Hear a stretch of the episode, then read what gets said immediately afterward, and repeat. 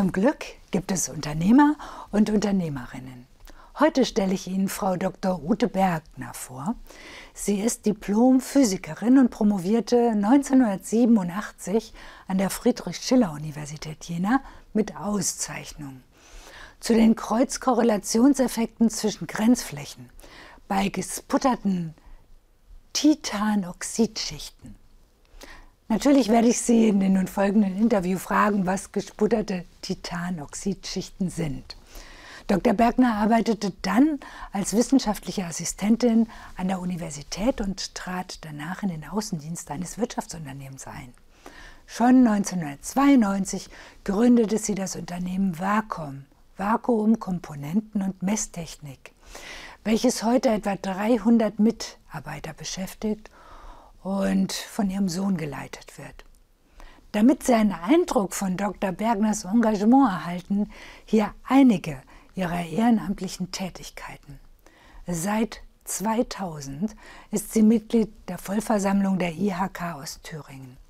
Von 2000 bis 2006 war sie Vorstandsmitglied der Deutschen Physikalischen Gesellschaft. Seit 2002 ist sie Mitglied des Ausschusses für Industrie und Wirtschaft der Deutschen Physikalischen Gesellschaft. Von 2003 bis 2014 war sie Vorstandsmitglied der Fachgruppe Vakuumtechnik des Verbands Deutscher Maschinen- und Anlagenbau. Seit 2003 ist sie ehrenamtliche Richterin am Thüringer Finanzgericht. Von 2005 bis 2010 war sie Mitglied im Industrieausschuss der IHK aus Thüringen und von 2008 bis 2014 war sie Hochschulratsmitglied der Ernst-AB Fachhochschule Jena.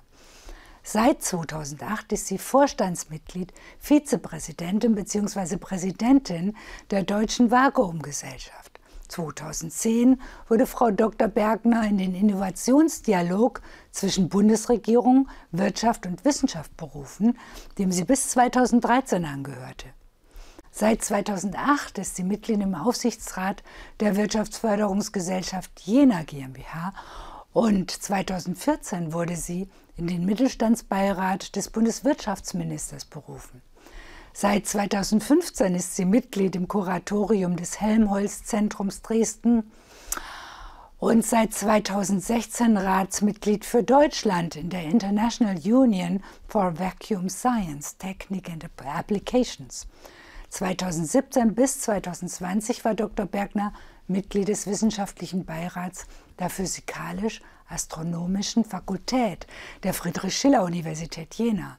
Seit 2019 ist sie Mitglied im Beirat der Stiftung für Technologie, Innovation und Forschung Thüringen und seit 2020 des Hochschulrats der Technischen Universität Ilmenau. Ihre Preise, Auszeichnungen und Publikationen können Sie im Internet finden. Hier nur noch ganz kurz ihre politische Karriere.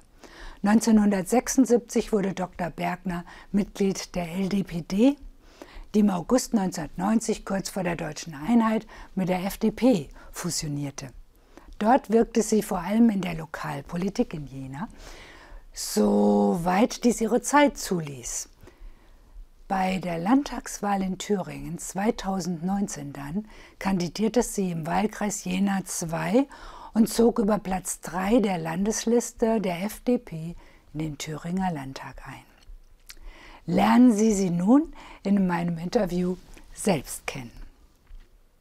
Frau Dr. Bergner, zum Glück gibt es Unternehmer. Sie sind Unternehmerin.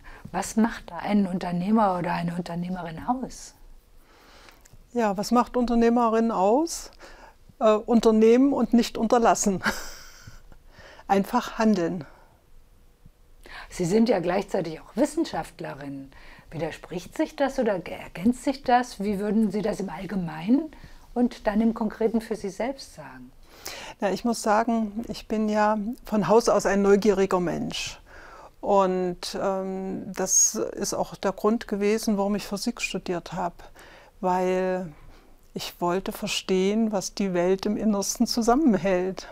Und da ist ein Physikstudium sicherlich ein sehr gutes Studium, wo man äh, sehr tief in die Naturwissenschaft eindringen kann.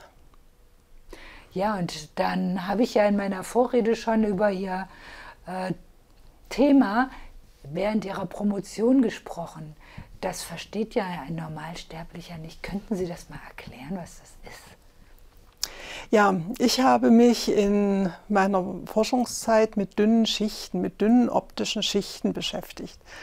Ähm, dünne Schichten werden dann aufgebracht und dann muss man sich das vorstellen, äh, die sind so im Nanometerbereich dick und ähm, wodurch zeichnen sich optische Schichten aus? Das äh, ist, dass die äh, unterschiedliche Brechzahlen haben und äh, dann kann man, wenn man Schichten unterschiedlicher Brechzahlen hintereinander aufbringt, äh, kann man verschiedene optische Effekte erzielen. Man kann verspiegeln, man kann äh, bestimmte Transmissionen steuern und äh, da hängt es dann davon ab, wie gut die Schichten sind, äh, wie die Grenzflächen sich entwickeln, wie die Schichten aufeinander wachsen und äh, dass man dann bestimmte Eigenschaften erzeugen kann. Und damit habe ich mich damals beschäftigt.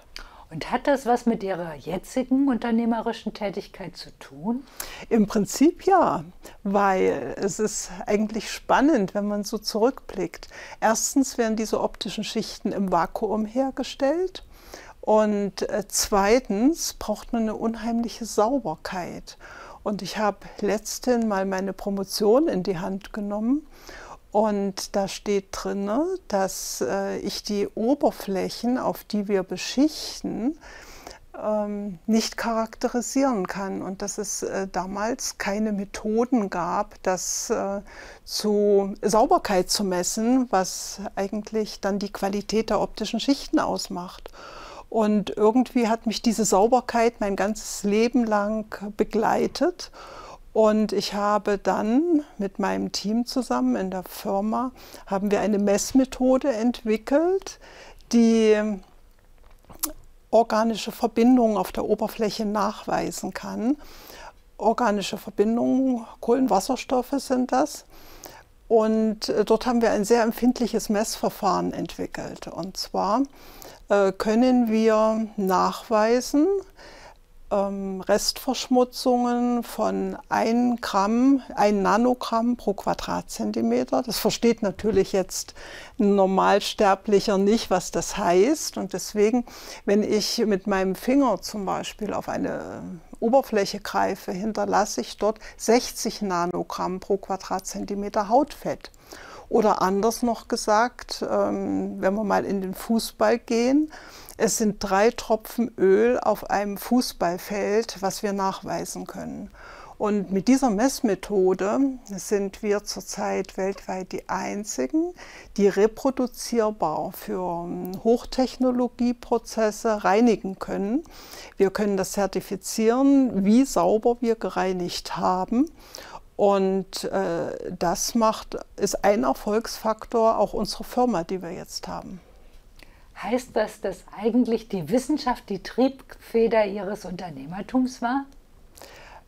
Auch das, denn äh, wir sind als kleines mittelständisches Unternehmen, haben wir uns eine eigene Forschungs- und Entwicklungsabteilung geleistet, was eigentlich unüblich ist für den Mittelstand. Äh, wir waren ungefähr 50 Mitarbeiter, als ich angefangen habe, eine Forschungs- und Entwicklungsabteilung aufzubauen bei uns im Unternehmen. Und ähm, heute sind alleine 25 Leute in der Forschungs- und Entwicklungsabteilung tätig. Und ich muss sagen, die Produkte, die wir dort entwickelt haben, sind heute alles Weltmarktprodukte, die fast konkurrenzlos sind. Liegt das an Ihrer Führungsqualität oder an was liegt das wohl? Ich denke in erster Linie an meine Neugierde und äh, auch daran, dass ich sage, wir brauchen auch eine Fehlerkultur, dass wir Fehler machen können.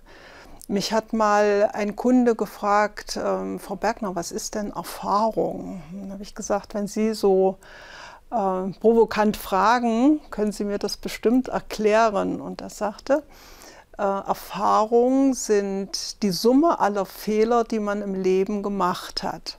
Und daraufhin habe ich ihm geantwortet, dann bin ich reich an Erfahrungen.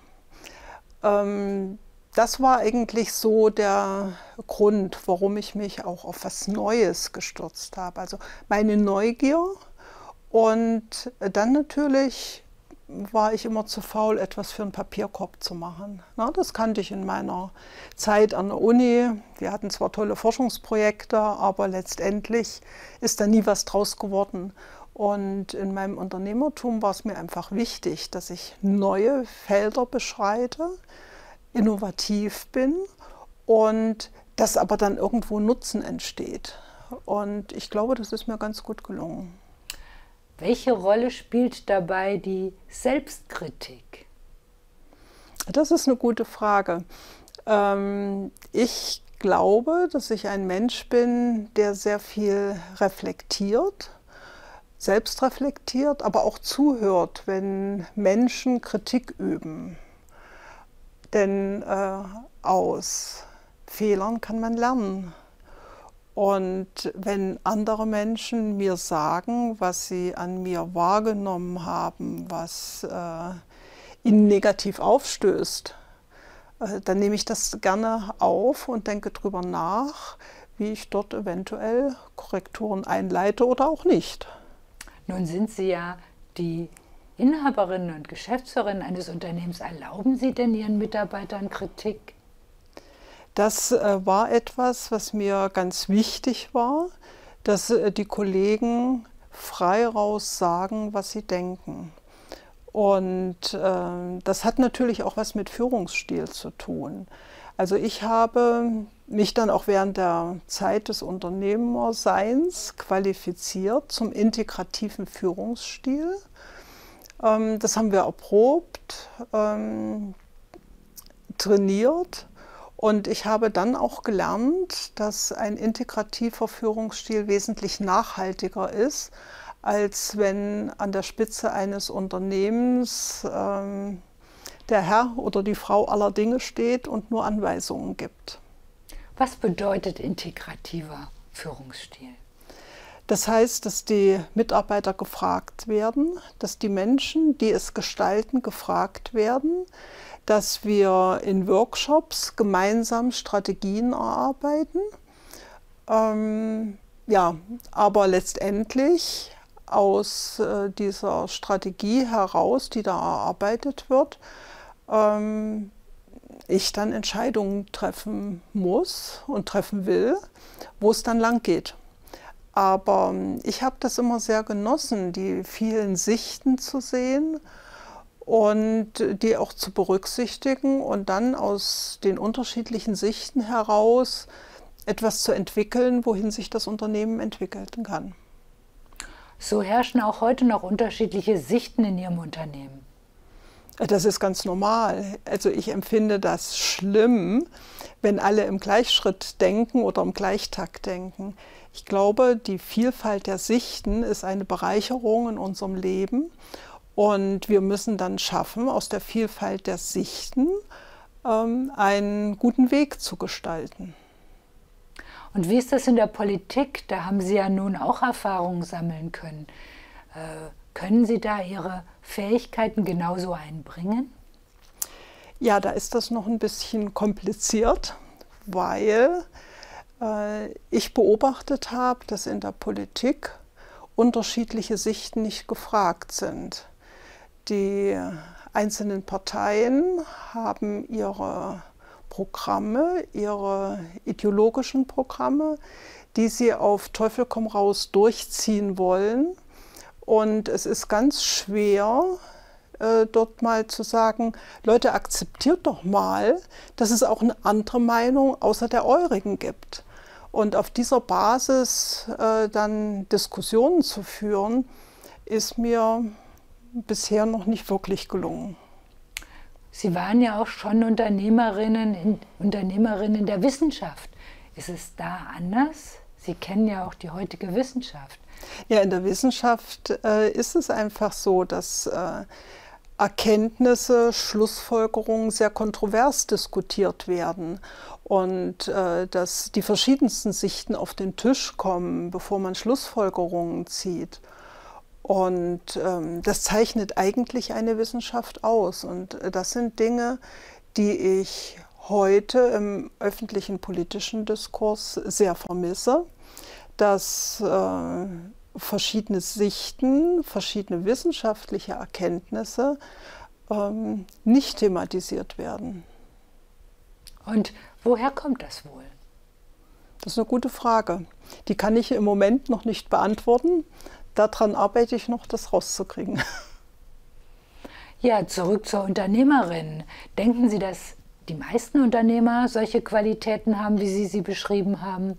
Nochmal bitte, habe ich jetzt akustisch nicht verstanden. Die Unternehmer, haben sie äh, so ähnliche Qualitäten wie Sie, generell, die Unternehmer? Also ich denke, Unternehmer sind auf alle Fälle Menschen, die etwas bewegen wollen. Das ist eine gemeinsame Eigenschaft. Ja.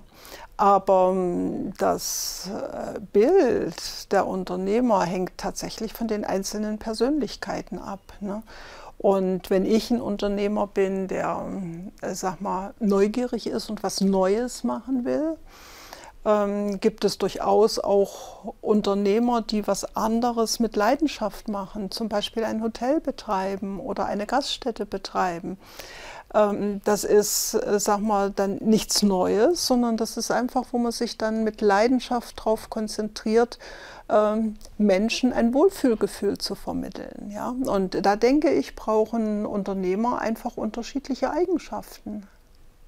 Und was verbindet die Unternehmer vor allem? Etwas äh, bewegen zu wollen, etwas zu tun. Und ja, ich denke, etwas zu tun, das ist das Wichtige. Warum haben die Unternehmer dann nicht mehr Gewicht in unserer Gesellschaft? Das ist eine gute Frage, weil die Unternehmer weniger als 5 Prozent der Gesellschaft ausmachen. Und äh, dort habe ich schon manchmal drüber nachgedacht, eigentlich sind wir eine Minderheit und brauchten eigentlich besonderen Schutz der Gesellschaft. Aber wir sind eigentlich meistens gefühlt die Prügelknaben der Gesellschaft, beziehungsweise diejenigen, die auf den leeren Acker gestellt werden und noch Milch geben sollen. Wie könnte sich das ändern? Jetzt sind Sie ja Politikerin geworden. Was sind Konzepte, das zu verbessern? Ja, ich glaube, äh, da muss sich äh, grundsätzlich die, der Mainstream, das, äh, die allgemeine Meinung ändern. Ja. Ähm, es wird zwar von der Bundesregierung gesagt, der Mittelstand ist ganz wichtig und das ist das Rückgrat der Wirtschaft.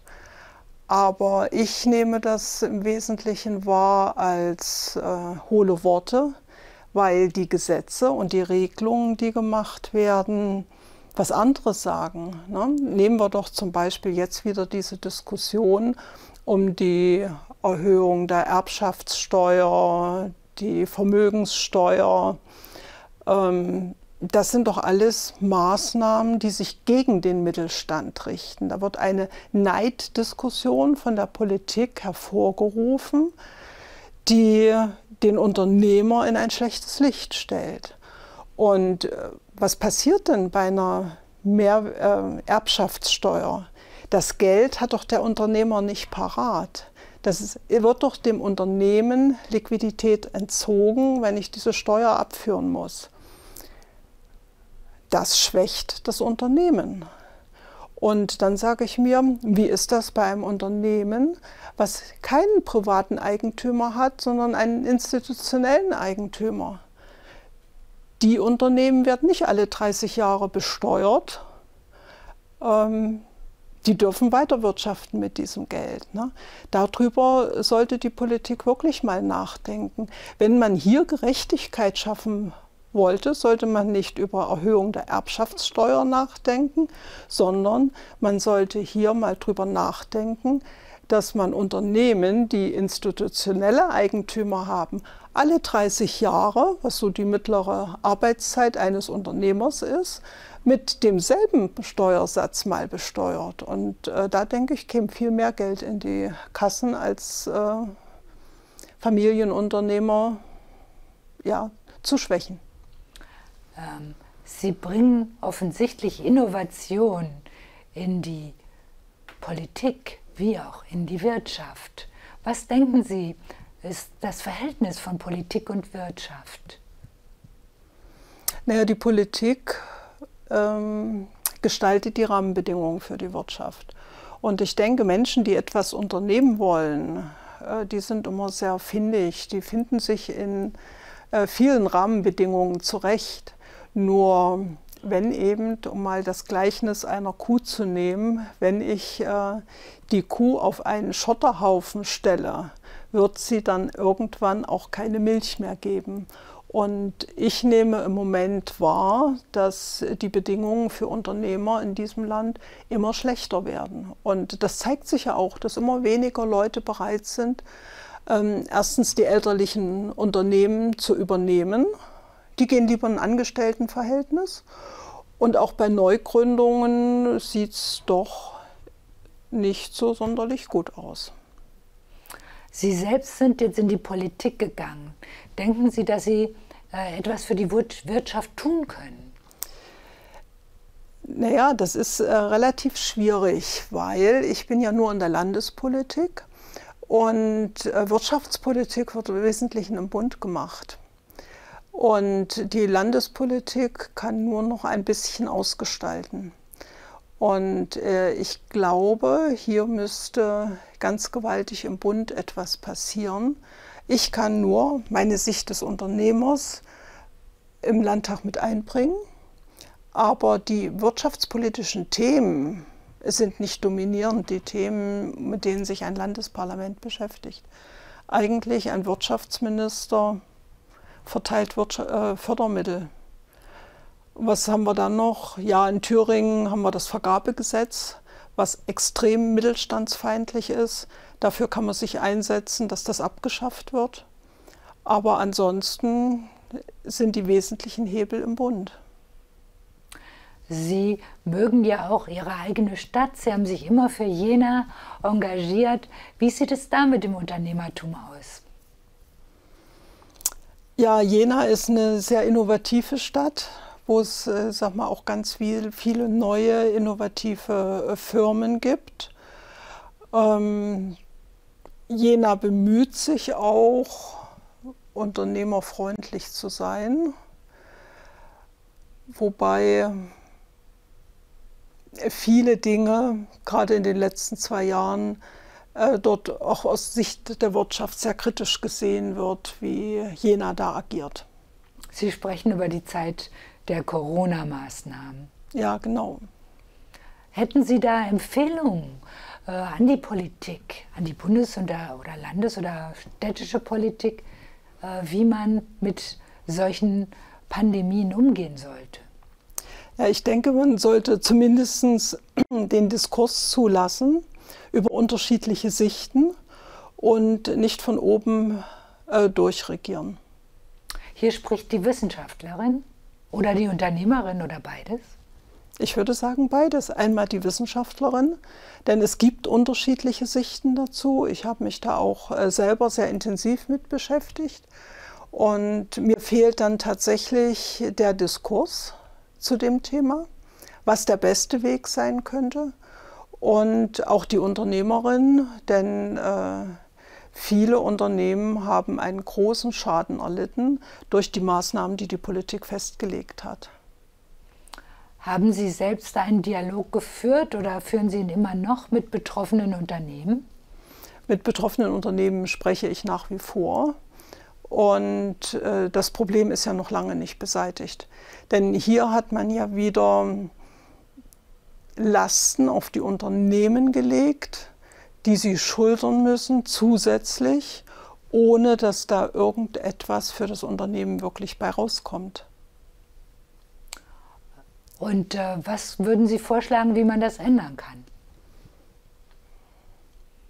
Ja, ich denke, ähm, man darf die Unternehmen nicht instrumentalisieren für staatliche Ziele. Ähm, was ich äh, zum Beispiel als sehr unangemessen empfunden habe, dass man den Arbeitsschutz dazu benutzt, um staatliche Ziele durchzusetzen, also zum Beispiel die Maskenpflicht in den Arbeitsschutz reinlegt, obwohl das sehr umstritten ist. Ja, Arbeitsschutzregeln gibt es, äh, wenn ich eine Maskenpflicht äh, früher hatte, dass es da bestimmte Pausen gab und, und was weiß ich nicht alles. Ja, da muss man einfach mal reingucken. Und hier wird es einfach auf den Unternehmer abgewälzt, ähm, indem es eine Arbeitsschutzvorschrift ist, die widersprechend zu anderen Arbeitsschutzvorrichtungen ist. Und verantwortlich ist der Unternehmer. Und den lässt man dann damit alleine. Und der Unternehmer trägt dann auch das Risiko, wenn er sich nicht daran hält. Ja, genau. Das ist äh, genau das Problem. Obwohl ähm, das Tragen der Maske äh, sag mal, den ganzen Tag über sehr umstritten ist. Ne? Auch da müsste man mal den Diskurs äh, von äh, den Fachleuten offen führen. Was kann man tun, um diesen offenen Diskurs zu bewirken, als Bürger oder auch als Unternehmer? Ja, gute Frage. Ähm, wir haben im Landtag zum Beispiel einige Petitionen laufen was jetzt äh, zum Beispiel die Maskenpflicht in der Schule angeht. Ähm, dazu denke ich, wird es im nächsten halben Jahr mal Anhörungen geben. Und dann werden wir mal sehen, wie diese Diskussion weiterläuft. Das ist immer äh, der Weg, den ich empfehle, die Diskussion suchen.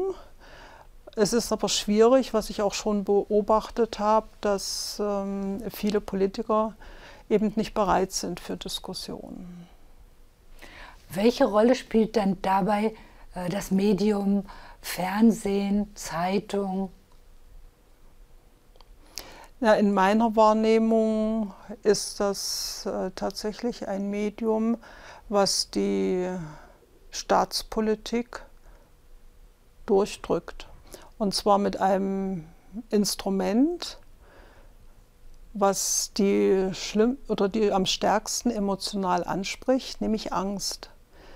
Schauen Sie sich doch mal unsere Fernsehsendungen an. Dort wird doch nur Angst verbreitet. Aber eigentlich sind doch das auch Unternehmen, diese Medien. Sind das Unternehmen aus Ihrer Sicht? Oder naja, ich äh, glaube, bei Unternehmen muss man ganz klar unterscheiden zwischen Mittelstand wo Eigentum und Verantwortung in einer Hand ist und den anderen Unternehmen, wo es institutionelle Eigentümer gibt und angestellte Geschäftsführer. Das äh, ist ein himmelweiter Unterschied. Können Sie den mal ein bisschen genauer ausführen, ganz unabhängig von Medien oder sonstigem, ja. dass unsere Zuschauer das besser verstehen? Ähm, dort, wo Eigentum und Verantwortung in einer Hand ist, haften die Geschäftsführer und die Eigentümer mit allem, was sie haben. Wenn sie eine Fehlentscheidung treffen, sage ich mal im Worst Case, im schlimmsten Fall, äh, zieht der Unternehmer unter die Brücke. Da hat er alles für sein Leben verloren. Wenn in einer institutionellen Firma ein Geschäftsführer einen Fehler macht, dann kriegt er einen goldenen Handschlag, eine dicke Abfindung und wird entlassen. Am Erfolg ist er immer beteiligt, am Misserfolg nicht. Den Misserfolg zahlen an der Stelle immer die Steuerzahler. Und das ist der himmelweite Unterschied. Und jetzt zurück zu den Medien. Wie ist es da? Sie sind ja selbst auch betroffen als Politikerin, auch als Unternehmerin von den Medien. Vielleicht eine schwierige Frage. Das, ja, das die mag man, ich jetzt ja, nicht so wirklich ja, beantworten. Genau. Das ist eine schwierige Frage, aber wir alle sind davon betroffen. Sagen wir mal so, brauchen Sie die Medien überhaupt als Unternehmer? Ja, wenn man das als Unternehmer sieht, ähm, wir sind sehr viel in Medien, über uns wird sehr viel berichtet. Ähm, ich denke auch sehr positiv äh, berichtet. Ähm, das ist auf keinen Fall zum Nachteil. Mhm. Ja, und als Politiker braucht man die Medien natürlich noch viel mehr. Ja, genau, das äh, ist es äh, dann auch. Also ich denke, die Medien spielen schon eine Rolle und äh, da gibt es auch eine hohe Konsumbereitschaft äh, bei uns hier in Thüringen in Deutschland. Ja, und wie ist es bei den Wissenschaftlern? Brauchen die die Medien? Ja, ich denke, auch Wissenschaft braucht Medien, um die Menschen einfach mitzunehmen, um nicht vor was Neuem, Unbekannten Angst zu haben. Denn es ist ja wichtig, Menschen haben ja Angst, wenn sie nicht wissen, was sich dahinter verbirgt. Und deswegen äh, halte ich das in der Wissenschaft auch für sehr, sehr wichtig, den Menschen klar zu machen, welchen Nutzen sie davon haben, wenn wir auf diesem oder jenem Gebiet forschen. Ne? Was allerdings schwierig ist, hier alles Positive hat auch eine negative Kehrseite. Und jede positiv nutzbare Erkenntnis kann auch negativ verwendet werden. Und ich glaube, dessen müssen wir uns auch alle bewusst sein. Und das ist auch das Wichtige, wo Wissenschaftler drüber nachdenken sollten. Ähm, wir zum Beispiel in der DDR beim Physikstudium haben ein halbes Jahr, ein Semester Geschichte der Physik gehört. Und in Geschichte der Physik kam es äh, gerade darauf an, die Verantwortung des Physikers. Und äh, dazu kann ich äh, vielleicht Folgendes sagen. Nehmen wir mal Otto Hahn her, der die Kernspaltung entdeckt hat. Der war sich sehr wohl bewusst, was es Positives bringen kann, aber er soll wohl mal gesagt haben, oh Gott, wenn die Atom, wenn die Kernspaltung Adolf Hitler in die Hände fällt, dann bringe ich mich um. Ja, weil er genau wusste, dass eben eine Atombombe eben auch herstellbar ist daraus. Und genau da liegt die Verantwortung von Wissenschaftlern und ich denke auch eine gesellschaftliche Verantwortung. Und äh, da muss sich unsere Gesellschaft in meinen Augen ganz gewaltig wandeln dass wir wissenschaftliche Erkenntnisse zum Wohle der Menschheit nutzen und nicht zum Schaden. Und in der Geschichte war ja leider immer die Triebkraft das Militär, der Krieg und aus letztendlich militärischen Gründen eigentlich Forschung am meisten vorangetrieben worden ist. Ne? Und da bin ich der Meinung, ähm, sollten wir uns alle sehr intensiv dafür einsetzen, dass neue wissenschaftliche Erkenntnisse zum Wohle der Menschen eingesetzt werden und nicht zu ihrem Schaden.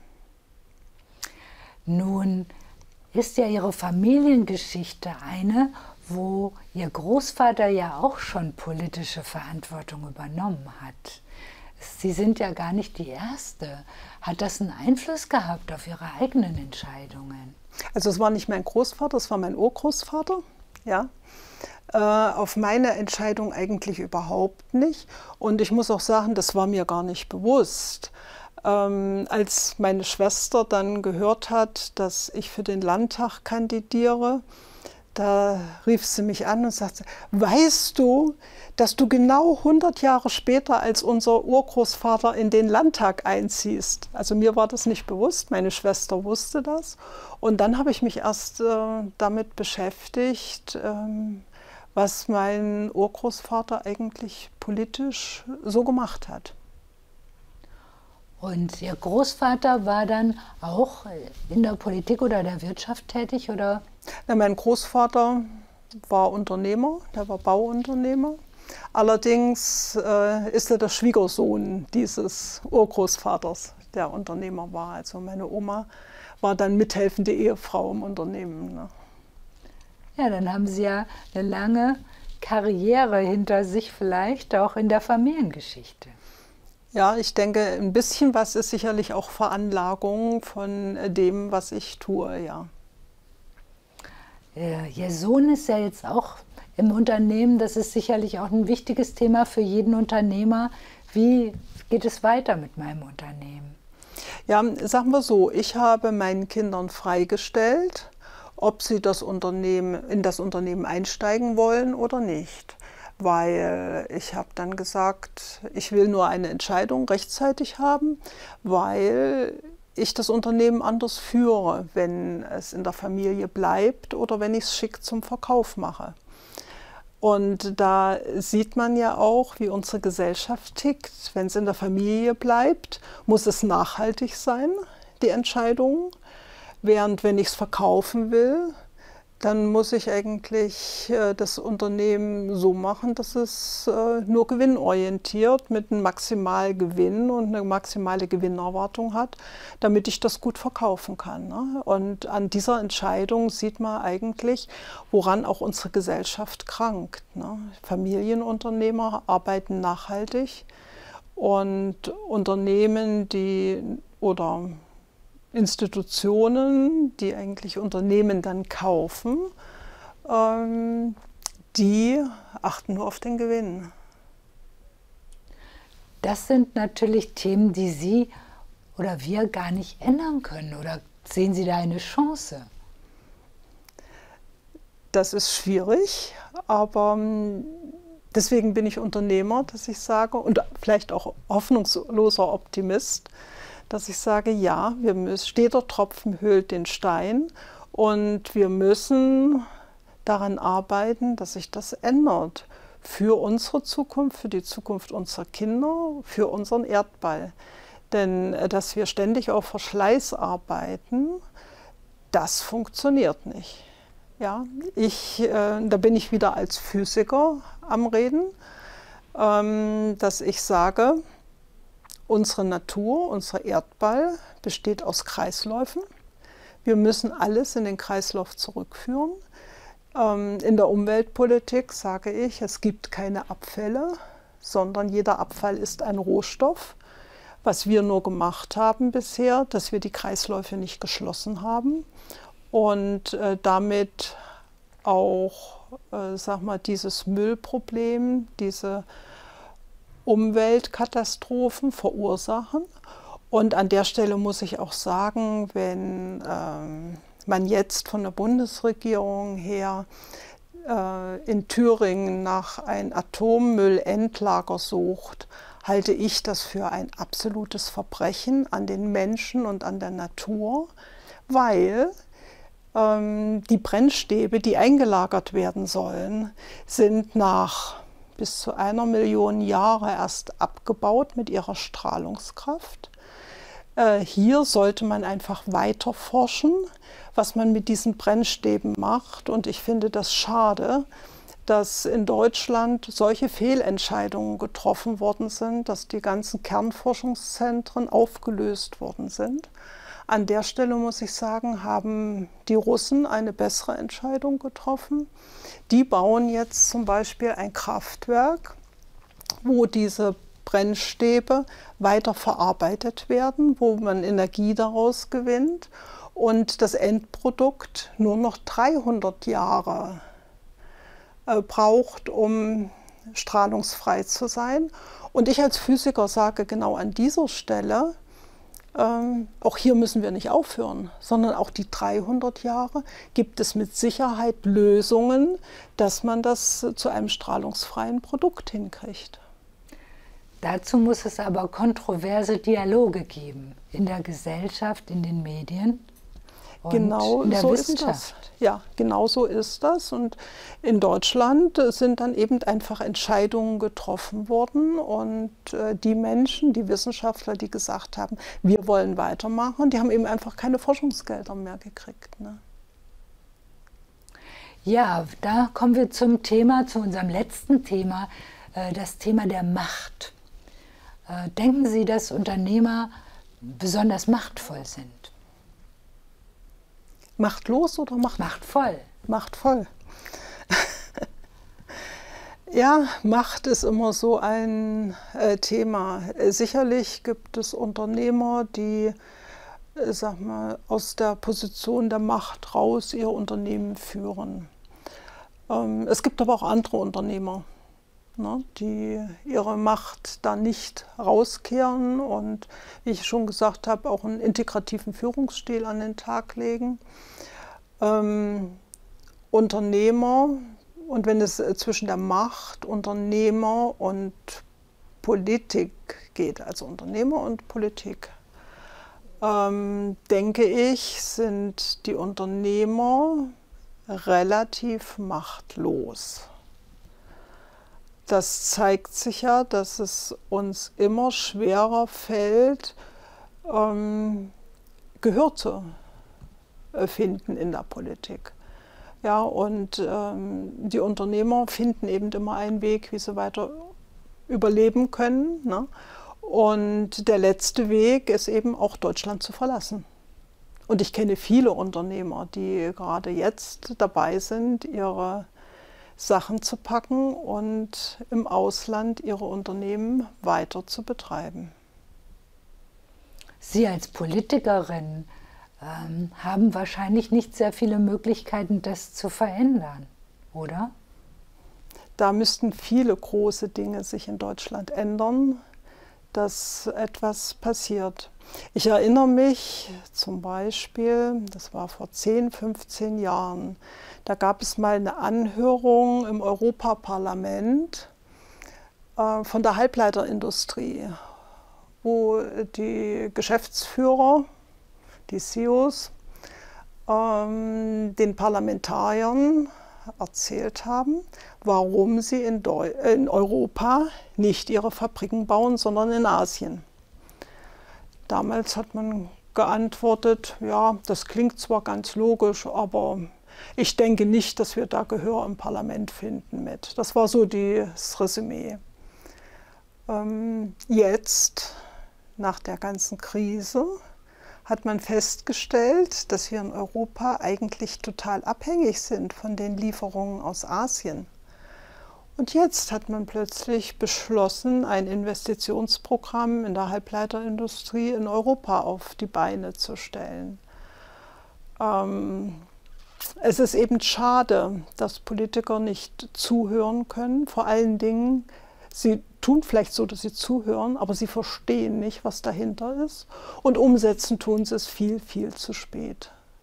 Ja, es ist ein richtiger Schritt für Europa an die Emanzipation von Europa zu denken. Aber es wäre doch viel einfacher gewesen, von Anfang an äh, die richtigen Weichen zu stellen und nicht erst die ganze Industrie abwandern zu lassen, um dann nach 10, 15, 20 Jahren ein großes Investitions- und Förderprogramm zu starten, das die Industrie hier wieder investiert. Vielleicht sind ja zu wenig Unternehmer in der Politik. Das kann vielleicht sein, ja. Woher kommt das? Warum sind da nicht mehr Unternehmer in der Politik? Weil es ein sehr schwieriges Pflaster ist, für einen Unternehmer in der Politik zu sein. Das kann ich aus eigener Erfahrung sagen. Vielleicht möchte die Politik auch keine Unternehmer oder meinen Sie, da ist die Tendenz da, dass man sie sucht? Also ich denke, die Politik mag die Unternehmer nicht in ihren Reihen haben.